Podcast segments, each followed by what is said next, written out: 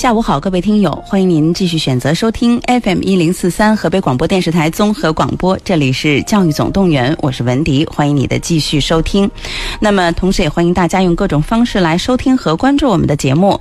今天呢，我们的节目依然是走进艺术高中，了解中考美术。为此呢，我们继续为大家请到石家庄原色画室的创始人马超老师继续做客直播间。马老师您好，您好。嗯，呃，另外呢，我们也为大家请到的，嗯。可以说不是一位新的嘉宾啊！我们在去年的节目当中，包括前年的节目当中，都有非常密切和非常好的合作。来自于石家庄市第六中学艺术教育处的马杰主任，马主任您好。主持人好，听众朋友们好。嗯，特别开心啊，马主任又一次和您见面了。是，时间很快。嗯，那其实每次和您见面，每次和您做节目，都是一次特别愉快的过程哈。嗯，我们大家也都其实通过我们的节目哈，其实很多的家长也都知道，那六中呢，除了它是一所艺术高中之外，它也是我们河北省的艺术高中的领头羊。对，嗯。同时呢，每年的其实艺术类的专业测试都在我们学校。对我们学校也是承办了近几年来吧，这一直在承办我们石家庄市的中考专业测试。嗯，没错哈。所以说，嗯，我们有很多的经验。呃，在这里面，其实，在节目当中，我们也请我们的老师们跟大家分享过很多方面的内容和一些小技巧。对中考的、高考的。对，没错哈。啊，那当然了，我觉得今天马主任既然来了哈，呃，我们节目肯定也会有一些新的听众加入进来，所以说还是要请马主任呢，首先给我们嗯做一个关于六中的介绍。但是我觉得今天呢，呃，做介绍之前，我还是想跟大家来聊一聊哈。今天是两位马老师做客直播间，那这两位马老师其实是。是有着渊源的，马超老师呢，其实，嗯，他和六中也有着非常密切的关系。您您自己说吧。嗯，这是我的母校。嗯，我初初中、高中，嗯，哎，都是在这里进行的这个教受的教育。嗯嗯。那其实我觉得您现在离您的母校也不远，您的原色画室是吧？嗯，对，就在您母校的对面。啊，也对，嗯在。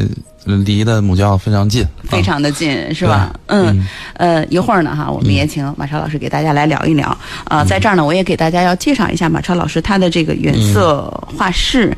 那么，原色画室呢有一个口号叫“力争打造中考美术培训品牌”。那么，它呢主要是辅导中小学生美术专业的一间专业画室。呃，嗯，那么其中主要的内容是中考美术培训升学的课程。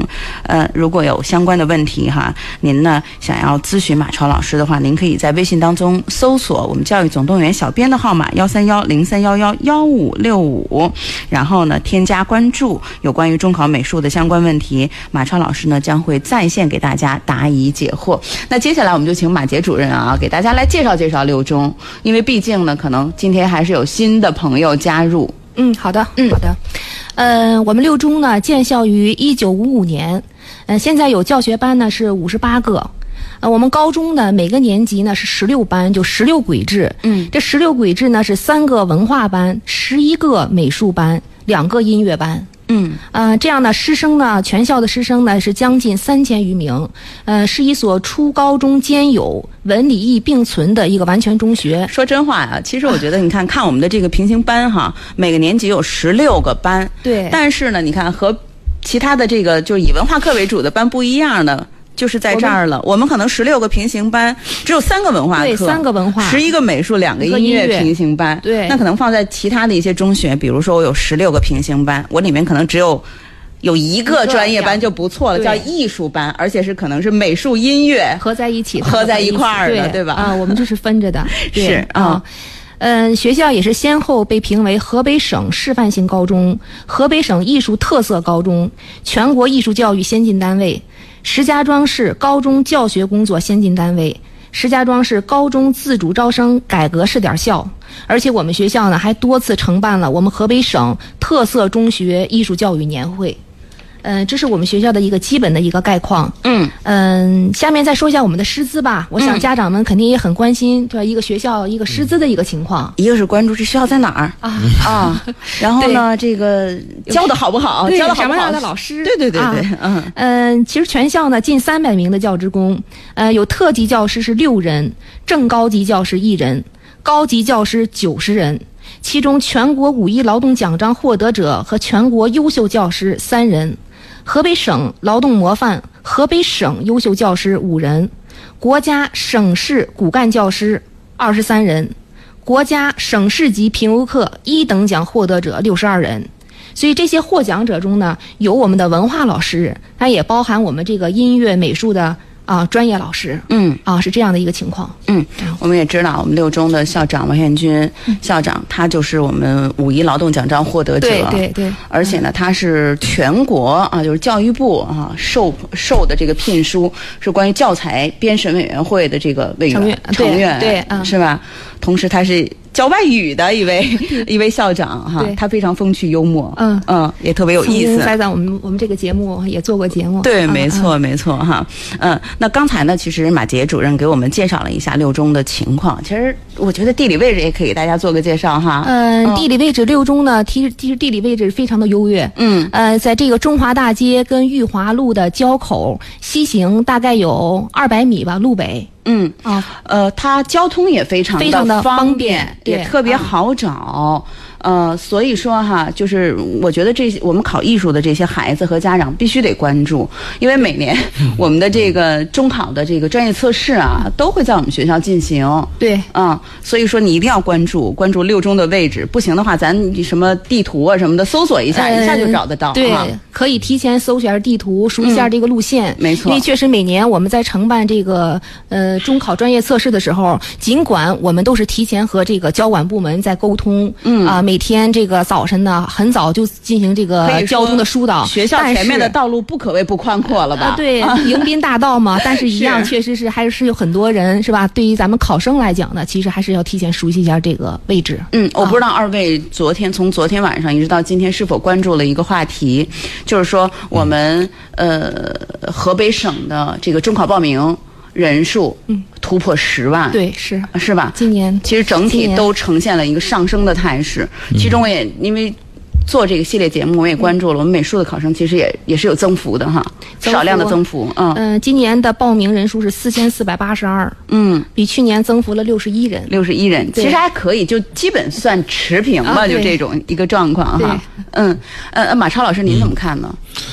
我觉着家长们还是越发的关注这块了啊，艺术考试。嗯，虽然今就是我开始这个数据没有公布公布之前呢，我预想的是要比去年要少。那您为什么呃为什么这样想呢？因为每年就是在过完年以后，嗯，呃，有一些学习较弱的孩子，呃，还会选择读，就是咱们上几期聊的那个文转译，呃，文转译就是属于在突击是吧？突击几天然后考试。但是呢，今年不是受疫情影响吗？咱们过完年就这个就不太可行了，这种方式嗯，结果昨天数据公布出来以后，那还是就是我还是挺挺惊讶的吧？还是就是不但没有下降，而且反而是上有点上浮，对，这就证明我们的社会、我们的家长啊，包括我们的孩子，对艺术考试来说是越发的这个重视和关注。嗯，其实马杰主任，您看啊，就是说，对于这个美术考生，包括艺术考生的这个增加人数的增加，其实我觉得也是好事儿，喜忧参半吧，对，是吧？你招生计划每年都在那儿摆着呢，对，我们学校你报的人数越多，其实竞争的压力也就越大，是吧？嗯。嗯。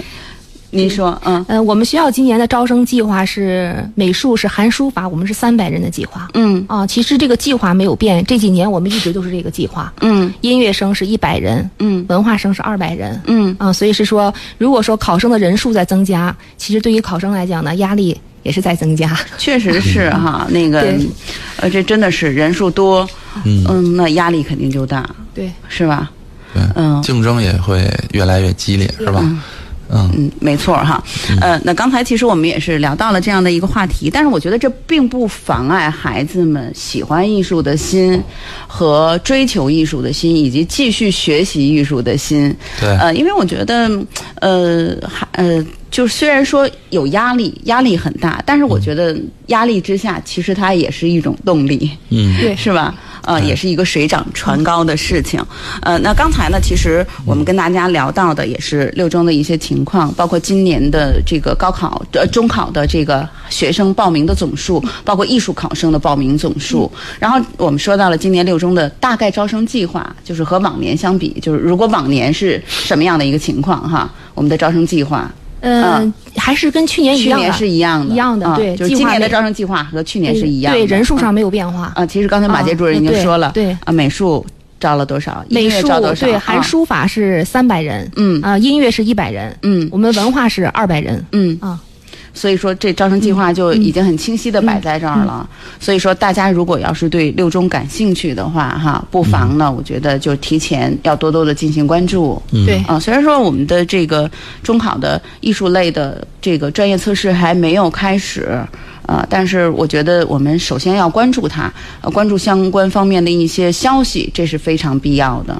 呃，其实我觉得我们在这儿还是要提醒我们一些家长朋友，比如教育考试院，我们市教育考试院，对，石家庄市考试院啊，石家庄市考试院，以及包括我们教育局的一些官方网站，这都是我们必须要关注的，是吧？相关的一些呃关于中考的情况、文件、对。消息，都是第一时间从这两个地方出来的。对。嗯，这是最快、最准确的一个最权威的。最权威的一个地方，对。是吧？嗯。对，嗯，呃，那说了这些之后呢，其实我觉得可以和呃马超老师再聊一聊哈，嗯。就是您在上嗯六中的时候，大概是十十年之前，嗯，十年之前了吧？十年之前，您的初中和高中都是在六中度过的，嗯对对对，嗯。我也正是在那儿学的这个我的专业。嗯、您的专业，就是如果要现在问您一个问题，您觉得六中呃对您的最大影响是什么呢？呃，是这样的，六中对我最大的影响是属于这个校园，呃，六中校园的这个艺术氛围，嗯以及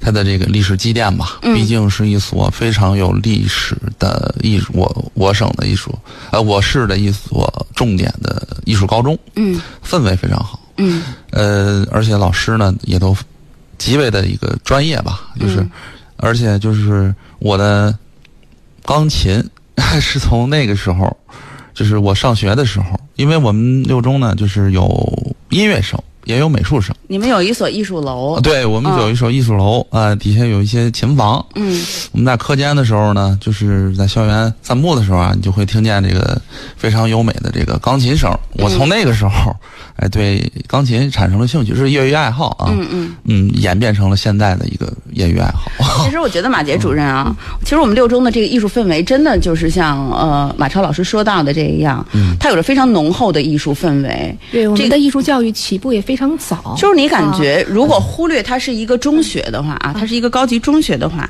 你说它是一所大学的艺术系或者音乐系、美术系，我觉得也不太为过。对。是吧？你看他，就是你进进到艺术楼之后，你会听到琴房里传出叮叮咚咚的声音也会听出管弦乐哈在那吹拉弹唱的声音，还有人在练声的这种声音啊，声乐。然后你可能啊八八个那个舞蹈房，你看那练功的。练功的哈，那感觉是特别的好啊。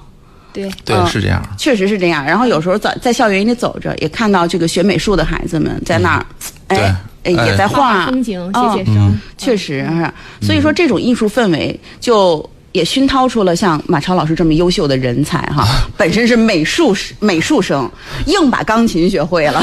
是是是。钢琴现在怎么样？是就是当时是一个什么水平？嗯啊，当时因为有这个，就是我的就是专业毕竟是美术嘛，嗯。当时还是以美美术为主。弹曲子没问题，是呃，吧？对，简单的一些这个基本功，嗯，后来到了大学毕业以后，就是参加工作以后呢，嗯。呃，现在有更多的时间，业余爱好，嗯。呃，去找专业的老师去学习一些这个熟悉的嗯。这个钢琴曲，但是启蒙还是从六中启蒙啊，对，就是这个熏陶。吧，主要是熏陶，嗯，对，所以说是一说六中啊，我觉得就不单单得就不单单说它的美术，对我觉得得全面的说。对他音美、音乐、美术，嗯对这一块，这一块儿，我觉得就是要说。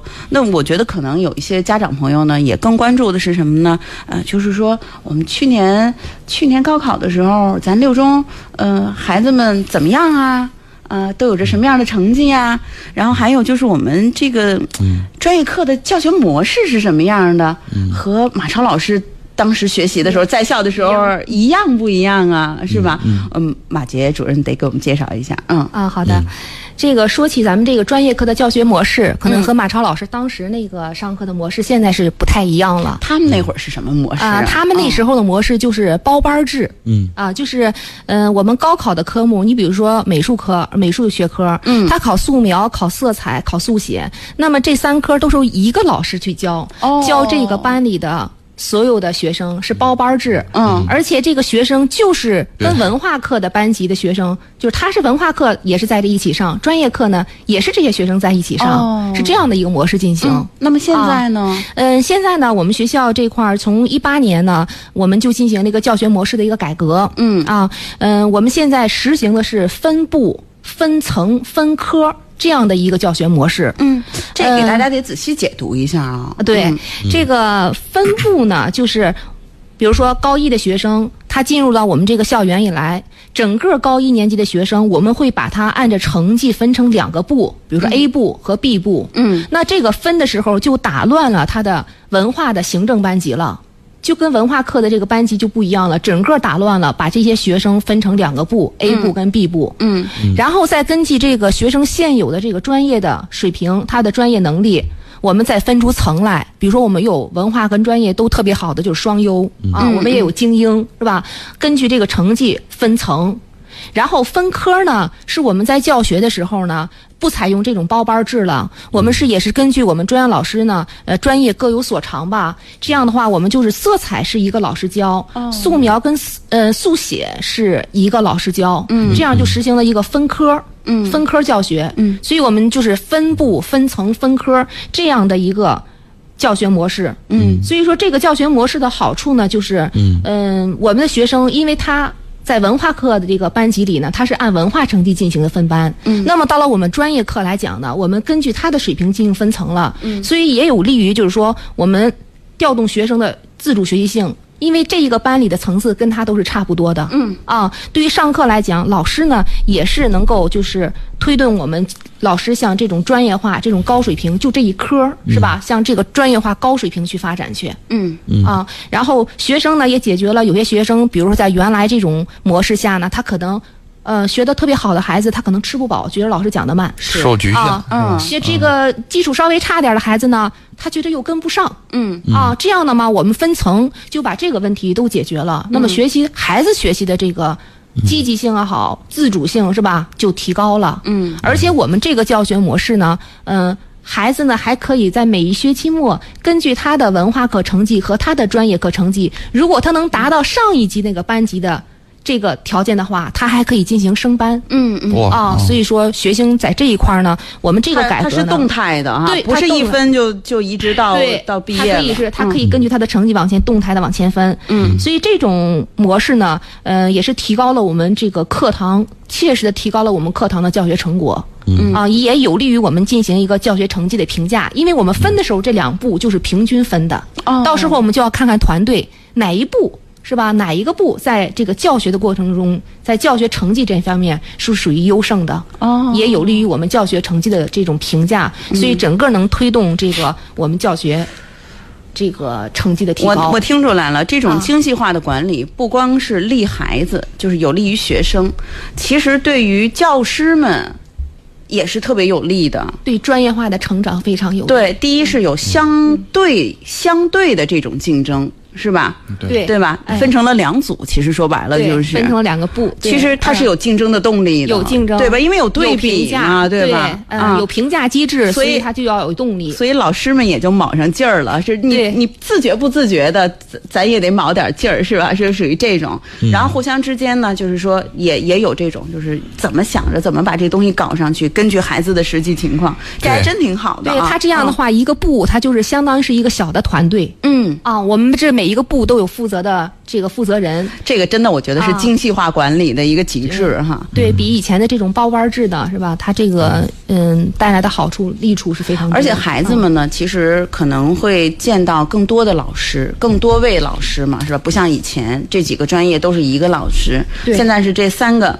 三个是两位老师，两个老师在教。对，这样的话其实是便于孩子们，就是嗯，这个各取所长，因为每个老师他都有自己的优长在那里面的。对，我们也就利用了老师的这个强项吧。嗯啊，所以说这真的是一个很好的、很好的一个尝试。这我们大概尝试多久了？我们是一八年，这今年现在的高二是第二届了，嗯，已经运行，这等于是。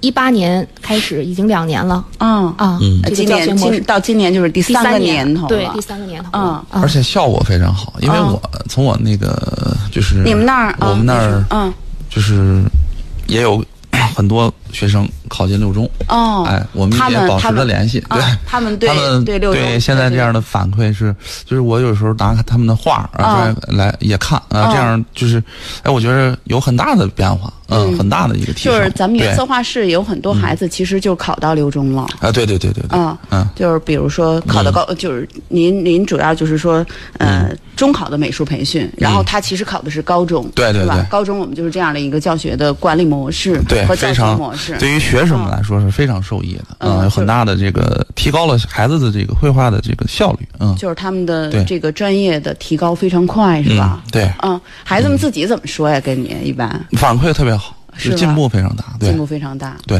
哦，嗯，很很有针对性。就是我不知道您您这双重身份，就是您的 您的学生，如今到了六中，嗯，然后您又曾经是六中的学生，嗯，是吧？嗯，就是你你你当时有没有一些感慨？就听过听了你的你的学生在说六中现在的这种教学的变化，嗯，你和自你原来的时候的那种教学的模式，你自己有一些什么样的对比吗？嗯，现在这种模式吧，就是特别好。呃，第一是非常科学，第二呢非常专业。嗯。呃，对于教学来说呢是非常有效率的。嗯。对于学生来说呢，也是个非常人性化的一个呃这么这这么有这么四点的优优势吧。嗯嗯。而且它是可以上的，是吧？我觉得这一点是特别重要，给孩子了一个上升空间。对。说你加油，你你加油啊！你这个好的话，你上去了啊。嗯。对。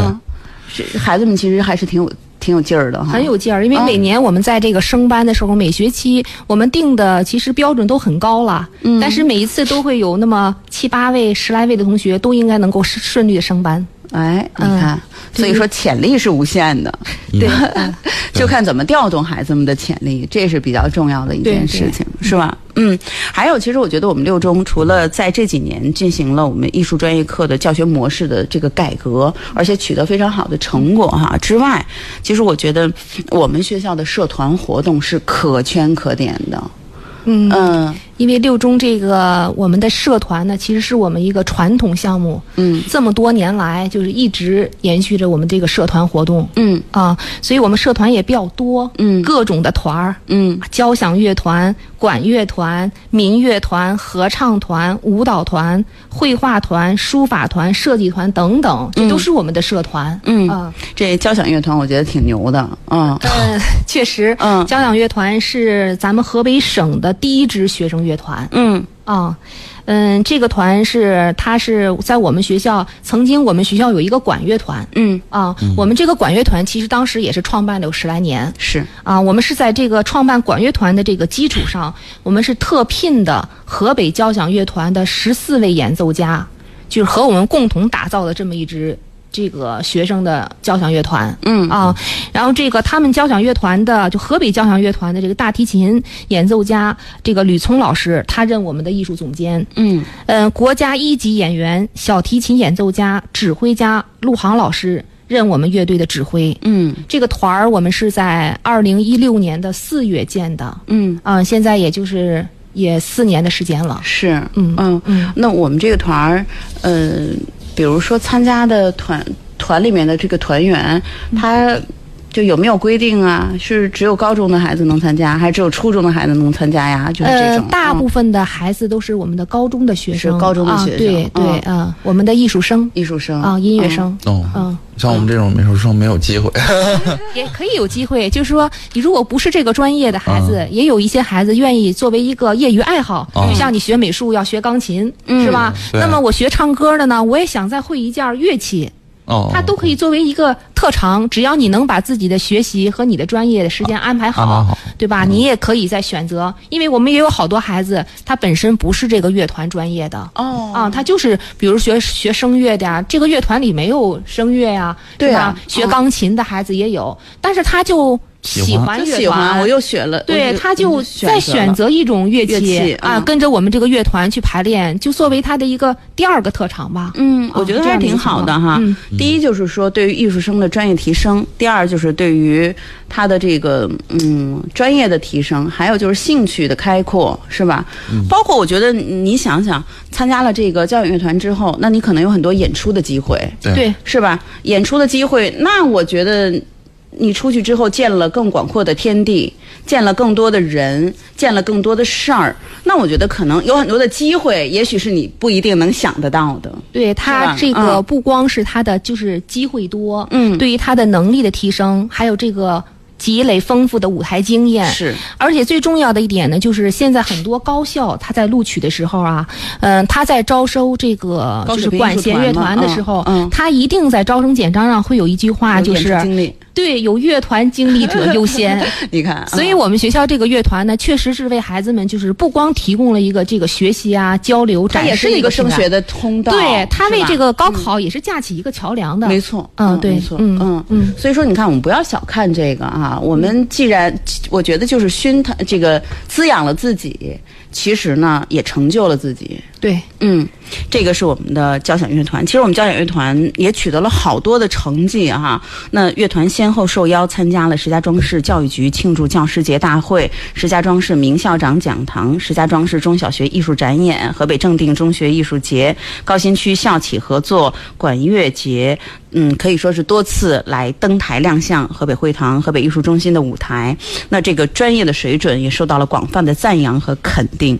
呃，那可以说，我觉得这真的也是我们六中的骄傲哈。对，嗯，那我觉得除了这个我们的管弦乐团之外，那我们的社团活动还有哪些可以给大家再聊聊？嗯嗯，其实这些年来呢，我们学校呢都会组织这个社团在河北会堂或者是河北艺术中心，嗯都是举办这种大型的艺术教育成果的汇报展演活动。嗯啊，嗯，像比如我们二零一六年在河北会堂的“舞动青春，乐美六中”，二零一七年在河北会堂的是“不忘初心，美育圆梦”，嗯，二零一八年。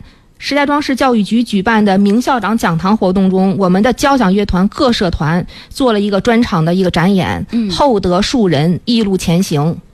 嗯，二零一九年在河北艺术中心，就是去年的这个年底，嗯。我们在艺术中心举办的这是一心向党，和美远航，这是我们举办的大型的这个展演活动。嗯。呃，所以说这个也受到了社会各界吧和这个咱们全校师生的这个好评。啊、嗯这是大型演出活动。嗯。嗯。呃，我知道啊，就是说我们的这个艺术社团里，除了管弦乐呀，包括我们的这个音乐方面的，其实我们美术社团也挺棒的。嗯，美术也也非常棒，嗯。他们也是在积极参加这个社会这个实践的各种活动。嗯，也给啊我们介绍介绍吧。嗯，咱们就说近几年的吧。嗯啊，像二零一八年呢，就是我们这个美术社团，我们学校的师生参加了这个中斯青少年“一带一路”绘画比赛，成果非常显著。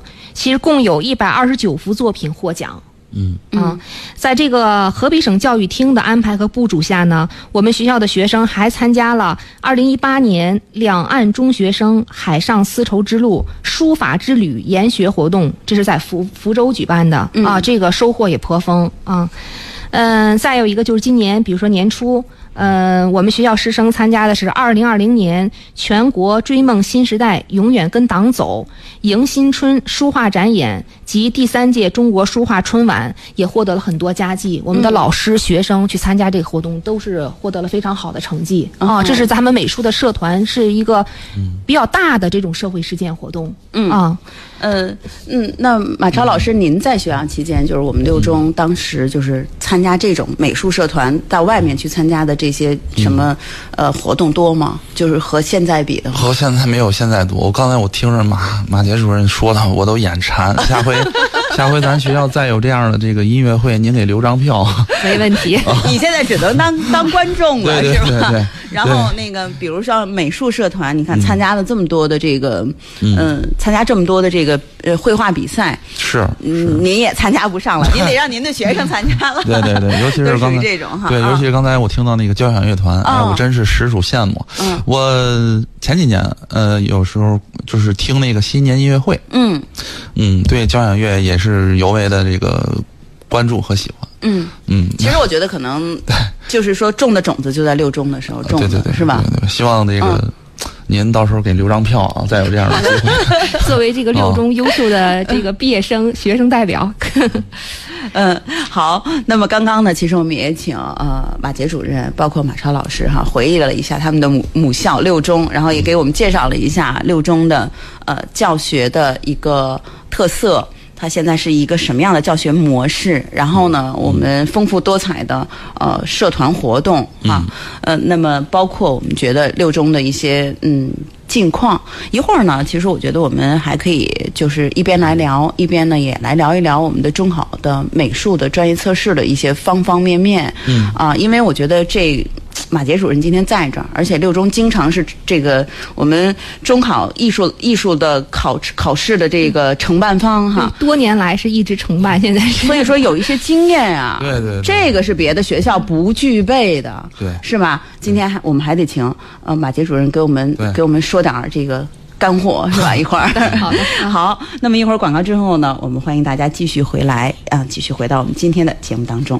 嗯，教育总动员，欢迎继续收听，走进艺术高中，了解中考美术。这里是我们今天这个专题的第四期节目，也是节篇的节目。为此，我们继续为大家请到的是力争打造中考美术培训品牌的石家庄市原色画室创始人马超老师，以及石家庄市第六中学艺术教育处的马杰主任做客直播间。那么刚才呢，其实请马杰主任呢跟大家聊了聊六中丰富多彩的校园文化活动，以及我们的。特色教学模式、艺术教学模式，哈，那我觉得很多的孩子们都心向往之，哈。其实今天我们也知道，马超老师他也是曾经六中的毕业生啊，嗯，呃，那么。马超老师今天在这儿，其实听完马杰主任的介绍之后，也是 有很多的感慨在这儿哈。说和以前的六中其实有很大的不同，他表示羡慕嫉妒恨了。嗯 嗯，但其实我觉得，嗯，马超老师也不必哈，因为第一，你现在离六中还是很近，嗯嗯我们的画室是吧？嗯是是是，包括呃，您的学生现在有很多也是在六中学习，对对，啊、所以说一直和六中就没有基基本上就是就是说还是和六中有着非常紧密的联系。嗯是，嗯，呃，那其实这这几期节目，嗯，马超老师一直，我觉得他用他很，就是说这么多年的这个经验吧，我觉得就是带了这么多学生了，也给很多的考生还有家长很多实用的这个指导，就是在中考美术测试当中，因为我觉得第嗯。这个第二期节目的时候，马超老师说到了，说我们很多的家长其实特别重视的是什么？重视的是高考的啊专业课的测试。我们很多的家长其实忽略了中考的专业课的测试，嗯，啊，特别是最开始他在创业的时候，嗯嗯是吧？嗯，所以给大家做了很多的这个解读。解读，我觉得接下来呢，两位老师继续给我们解读一下吧，嗯 是吧？嗯嗯呃，马杰主任，嗯，可以先给我们解读一下，就是说怎么才能考上我们六中呢？这事儿哈，那咱就先说说六中的这个招生录取的方式吧。对啊，呃，因为我们学校呢是这个省级示范性高中，嗯。所以他在招生的时候有一个前提的一个报名条件，嗯。就是我们学生这个素质评价啊，有的学生学校可能也叫操行评定啊，嗯。这个是需要三个 A，不能有 D 的。，D 就不合格了对呗，，只要有一个地、那么就说你是不可以报考这个省级示范性高中的。嗯啊，所以这是它的一个前提条件。嗯呃，那我们的这个招生的范围呢？呃，我们艺术生这一块儿呢，是面向我们石家庄的市区和我们周边的县区。哦，对，我们的范围是这样一个范围、嗯啊。那招考的方式呢？嗯、以前来讲呢，其实是有统招和自主招生。嗯那今年呢，因为受这个疫情的这个影响，嗯、自主招生这一块呢，就是我们上级的这个主管部门呢，一直没有在。具体的明确这个考试是否进行啊？嗯，那现在我就说是统招，因为咱们这个时间已经明确了。嗯啊，就是这个七月十八号跟十九号的这个中考嗯文化测试。嗯，其实这个统招就是目前我们这个主要的这个招生方式。嗯啊，那么这个流程是这样子，就是说，首先这个学学生呢，应该是在他所在的学校呢进行这个中考报名嗯，啊，这个是中考报名。这个我觉得得马杰主任特别给这个，特别是一些县区里的孩子们和家长朋友们做做介绍，是吧？嗯这个中考报名，因为它是分类别、嗯啊，我们这个中考报名有综合类，嗯有这个艺术类里边呢，我们有美术类是吧？嗯有音乐类，什么书法类、体育类，它的类别非常的多。嗯所以我们这个家长在报名的时候，你在报完中考这个大的这个报名以后，还有一个分类的一个确认。嗯啊，选项。所以你的孩子如果是选要想学美术，想想考美术的话，一定要报成美术类的考生。想考音乐的话，一定要报成音乐类的考生。如果你报的是综合类，是文化的考生，那你是没有资格参加咱们下边所说的这个中考专业测试的。对，你看马杰主任刚才其实给我们就讲了一个去年一个小姑娘的事情啊，她觉对那个觉得她自己报上了，嗯、对，但是他觉着他报上了，可是他来到考点儿看榜，看他在哪个考场的时候，才发现他没有没他的名啊，非常的失望，也非常难过。这个孩子，我们觉着也非常的可惜，嗯啊，走到这个考场了，考点儿了，最后还是被家长就是。领回去了，嗯。真的是也也也很可惜。所以说报名嘛是第一个环节，因为我们在这个接电话的时候哈、也有很多的家长他不太清楚这个流程，他总在问我们，嗯。我们想去六中，我们要到我你们想去学校考试去，对，我报名。们想去你那儿报名。嗯。对，这个报名不在我们学校，嗯。你是哪个学校的学生，在哪个学校去报名？嗯。啊？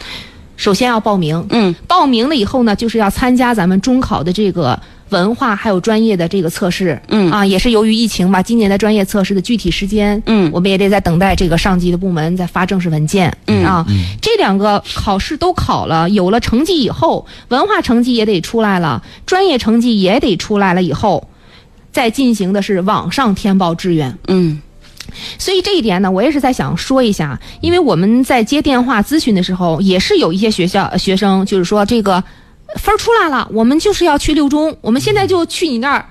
这个没用没有用，嗯嗯因为我们学校呢，它和一些这个职业中学呢还是不太一样的，是有区别的。是的，我们这个网上的这个填志愿招生呢，是在考试院这个中考录取的范围里边儿，嗯。是吧？它是需要考试院组织进行录取的，嗯。而有些像一些职业中学啊，它是不需要填报志愿的，是的。啊，所以就说，呃，如果报考那样的学校，你可以直接到他的学校里去。那个必须得直接去啊对是吧？它正好是相反的。我们啊是反的，所以我们的是有一个这个，嗯。呃，就是这样的一个填报志愿的环节。是。啊。嗯。再下面就是录取的原则了。嗯。嗯。录取的原则，我们的学校呢是中考的专业成绩合格，就是按照我们市里划的最低的建档线，嗯你只要过了这个建档线，那就按文化成绩择优录取，哦是这样的一个嗯。原则。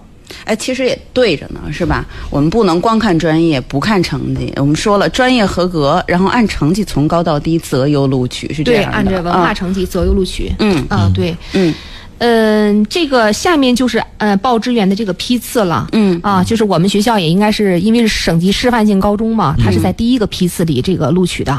啊，嗯所以这点呢，我就想就是建议一下我们这个家长，如果是这个想来六中是吧？嗯、即使你的文化成绩，比如说你考出来不太理想，嗯但是呢，你也可以低分高报。就是你你搏你得拼一把，是吧？对，试试呗。你不啊报，你就等于是这个机会你就失去了。你肯定就没机会啊了，，啊你只要填报了，因为我们这个录取方方面面影响非常多，你报了就有机会。嗯啊，他这个是这样的，马杰主任的意思就是一定要填报，尽管可能有的时候分儿考的不是很理想，但是你你报了怎么了，对不对？试试呗，嗯，对嗯。还有一部分的学生，你比如说他是没有参加，真的就是没有参加，没有报上中考专业测试的名儿。哎，啊，对，嗯。或者是就是说我报了，比如说我去年的画线儿，美术的划线去年是在呃一百一百三十三分儿，嗯。啊，就比如说我不够，那我就不能按艺术生录取，但是我还是想来六中。嗯这样的学生，其实你就可以按照这个文文化化课对，报我们的高中文化部，按我们的这个文化生录进来以后呢，我们再给你分到艺术班里。其实也是可以的，对对，也是另外也是嗯多一种途径吧哎，。也挺好，啊，对，哎，嗯对，哎，这也是一种方法，对吧？啊，对，嗯，是，嗯，呃，那其他的还有补充的吗，马主任？嗯，其他的我觉得对于就是这个我们学生在选择这个嗯高中这个学校的时候哈，嗯一定要确定自己的高中是不是要走，比如说要走美术呀，或者走音乐这个路、是吧？嗯如果你要确定了。要走这条路的话，我建议呢，嗯、我们在选择学校的时候，还是要选择这种有历史的、有规模的，嗯这种有艺术班的这种学校。嗯啊，这样的话，我们可以合理的去安排这个学生他的文化课学习时间跟专业课学习时间的这个比例。嗯如果你要去的这个学校吧，人家是把你放在了人家的这个文化班里，就插班进去了以后，嗯这样的话，就对于专业学习。嗯啊，就是他不开设这个课，或者他开设的时候可能是利用了什么自习课也好，或者什么其他课也好，这个协调不好，那么就是其实，在两方面孩子都是很受影响的。嗯啊，文化可能到时候也会跟不上，那么专业呢，可能也就会被落下。是所以一定要就是在选择这个学校的时候，我觉得还是建议大家，要是既然走这条路，就应该选有艺术班的。嗯啊，这样的规模比较大的学校。嗯，好，那非常感谢马杰主任哈。那马超老师，我觉得今天我们也是我们这一个专题走进艺术高中，了解中考美术的最后一期节目了。我觉得你也给大家做一个整理和归纳，是吧？就是对于一些嗯学习专业的孩子和家庭来说，你有着什么样子的呃一些想跟他们说的话，包括就是中考美术方面的一些注意的事项，你给给大家做一个整理和归纳，是吧？嗯嗯嗯，首先就是建议，呃，初中的家长呢，在选择上高中的这个时候呢，要早做规划，这也是咱们前两期节目聊的一个话题，对吧？嗯嗯呃，在初一、初二的时候，是吧？嗯就是，呃，对孩子的这个文化课呢有一个认知，嗯然后呢，根据孩子的这个兴趣呢，可以嗯选择一个、呃专业，是吧？嗯比如说美术啊、音乐呀、嗯。呃舞蹈啊、书法呀，嗯。嗯，在确定方向以后呢，然后对各个这个艺术学校呢进行一个了解，是吧？我们通可以通过网站，嗯，可以甚至去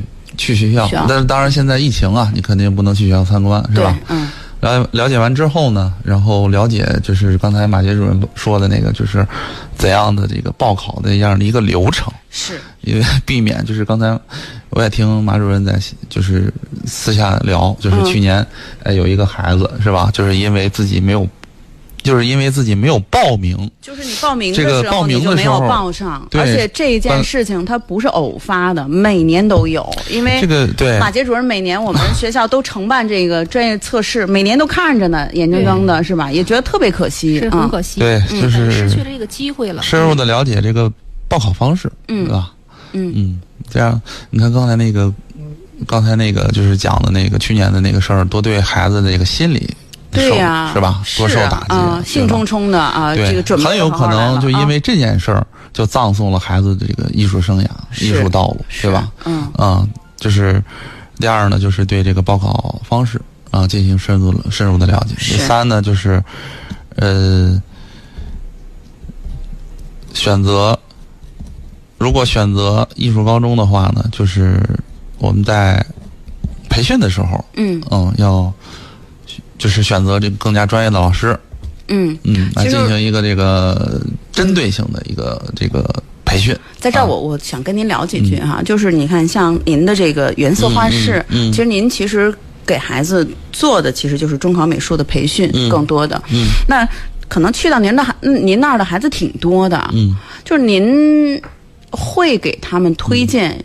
啊，你是适合去六中的，你是适合去四十五的，或者你是适合去哪儿的吗？嗯就是你你一般会有这样子的一些推荐吗？呃，没没有没有没有，啊所以别看咱是这个是吧？嗯六中毕业的，那就是我还是跟家长们说，要选择一个适合自己的，对吧？就比如要有家长问到您了哈，就是说我这孩子跟您学了这么长时间了，您觉得他适合哪个学校？就是您会就是给他们按照他们自己的这个。个性或者他们的一些，比如文化课的成绩，包括他们的专业的成绩，就给他们还是有一个合理的推荐嘛？嗯，少，我一般都是让家长，嗯，因为毕竟孩子跟家长的时间对跟跟。跟我这个时间相比来说，肯定是跟家长的时间多，因为家长肯定是对孩子深入的了解，对吧？包括也就是说，我们可能更多的是就我们原色画室更多的负责的是专业方面，对对对。然后这些选择大的选择方面，还是要家庭和家长和孩子共同来去呃对。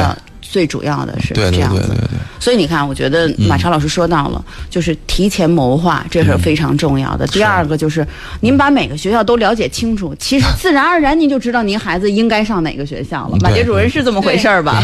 就是你稀里糊涂的一本账，哪个学校你也不清楚，它是什么样的一个录取模式，呃，那个是什么样的录取模式都不清楚，那你真的就不知道学孩子该报哪个学校，适合报哪个学校，是吧？嗯嗯，您继续啊。但是我还是。是建议学艺术的孩子，呃，报考我们的石家庄第六中学。那毕竟您是中立的偏向，是吧？对对对对对。嗯嗯嗯嗯，别的呢就没有什么。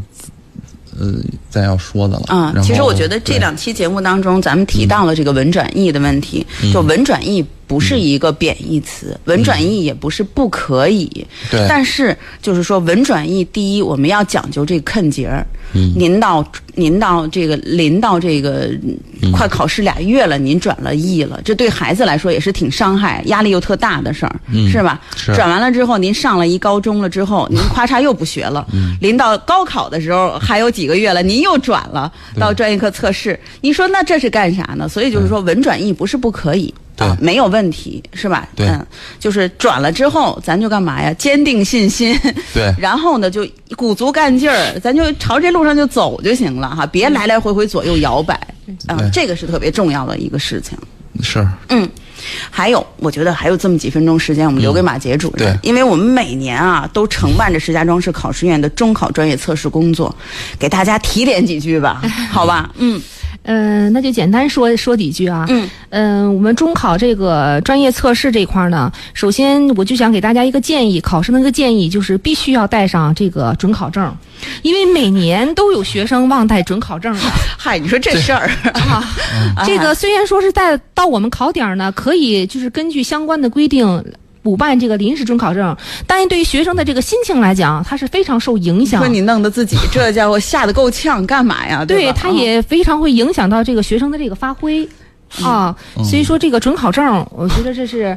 一定要提升考生按照这个要求。不过今年如果说在疫情期间，呃，人家这个上级的主管部门还要求我们携带其他的这个文件也好，或者是什么体温的这个监测卡也好，对呀对呀，那就按人的要求，一定要把这些东西都带全了，把资料带全，一定带全哈。对对对，嗯。嗯，再有一个，我觉着咱们这么多年这个承办我们承办这个考试啊，嗯，也是看到这个对于这个专业考试来讲呢，不光是在考孩子们的这个专业。对他能力、专业水平的一个考试，其实对孩子们也是一个心理啊，一个心理的这个承受能力，是吧？这样的一个考试，所以说我们对于这个考生来讲呢，一定不要慌，嗯啊，不要考前慌里慌张的，是吧？一定要树立自信，自信，要保持一个非常良好的状态。我觉得，尤其今年中考专业测试的孩子们，无论是 专业测试的时间。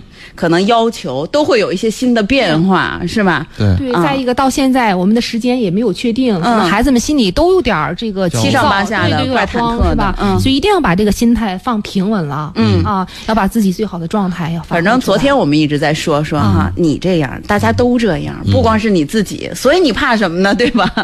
嗯嗯嗯嗯。再有就是，你比如说我们美术考生是吧？提前一定要准备好话剧，嗯啊，上午跟下午考的科目是不一样。啊，有素描，有色彩，把我们的画画的工具所用到的这些用具一定要分开放。嗯啊，就是给自己弄得非常清楚，这样从容上阵。哎啊，嗯嗯，还有就是像我们音乐这个考生啊，像去年也出过什么样的事情啊？呃，弦乐的孩子突然间弦儿断了，哎，没带备用的，没有。对，所以这一块呢，我觉得咱们的考生啊，如果是弦乐的啊，一定要带上备用弦。嗯，再有一就是。你需要调音的嗯乐器，带上我们的校音器，嗯啊，以至于我们的音准一定要在上考场之前把音准保保证好哎，啊。只要出声就是准的哈。对对对，一定要把音教好。嗯嗯，再有就是。嗯，像音乐的考生呢啊，这个作品的选择，因为你看我们这个今年的这个人数也非常多哈，嗯。就说我们在这个展示自己的这个特长的时候，一定要选择一个合适自己的作品，不能过于拔高，嗯。啊，不能过于太拔高。嗯，再有一个作品也不宜太长，嗯，啊。太大了你驾驭不了，其实啊。对你来说不以这作品保不了人是吧？而且时间上来讲，嗯。可能你还没有演奏到这个高潮的时候，还没有把自己的呃对，因为时考官就说了间受限，停。所以说嗯停了。对没错给大家这么一些建议吧。嗯啊，好，我觉得这些建议都特别实用，真的是实实在在的干货。你想，就像第一条 说的，一定要带准考证儿哈，身份证、准考证这些东西，听起来跟笑话一样。但是说考试谁不？可是每年你看。这马主任他们实实在在都看着，每年都有忘的，是吧？对所以说这个真的是一条这个 拿经验啊写出来的，实实在在的一个提醒和分享，一定要注意，一定要注意，是吧？好，那最后两位啊，一人一句话啊，给到我们今年这个参加艺术专业测试的孩子们，嗯你讲吧。嗯，我觉着今年这个情况呢，受这个疫情的影响也非常的特殊。嗯但是我觉得我们的初三的孩子啊，呃，一定要这个树立一个自信。啊，嗯、在这样的一个这个环境下呢，要考出自己的最真实的一个水平，而且超常要发挥自己的水平。也欢迎我们这个呃，我们艺考生呢报考我们六中。好 啊，嗯嗯马超老师，嗯哎呦，今天跟那个母校的老师一起做节目，心情非常的这个激动。看出来了，嗯 最后也是希望我们的广大的艺术考生，呃，能够报考我们的石家庄第六中学。嗯 嗯好，那也谢谢马超老师。其实我觉得我我首先是特别要感谢马超老师哈，四天的节目特别的辛苦，每天都冒着这个这么热的天气，呃，来到我们的直播间。呃，感谢石家庄市原色画室，感谢我们原色画室的创始人马超老师，期待和您有更好的合作哈。那么同时也呃非常感谢马杰主任今天给大家带来的非常鲜活的分享，也期待着嗯、我们以后还能再次和您一起走进直播间，好吗？好的，好的，好，那今天的节目就是这样，感谢大家的守候和收听，稍后也欢迎你继续收听我们接下来的燕赵大医生，再见。嗯。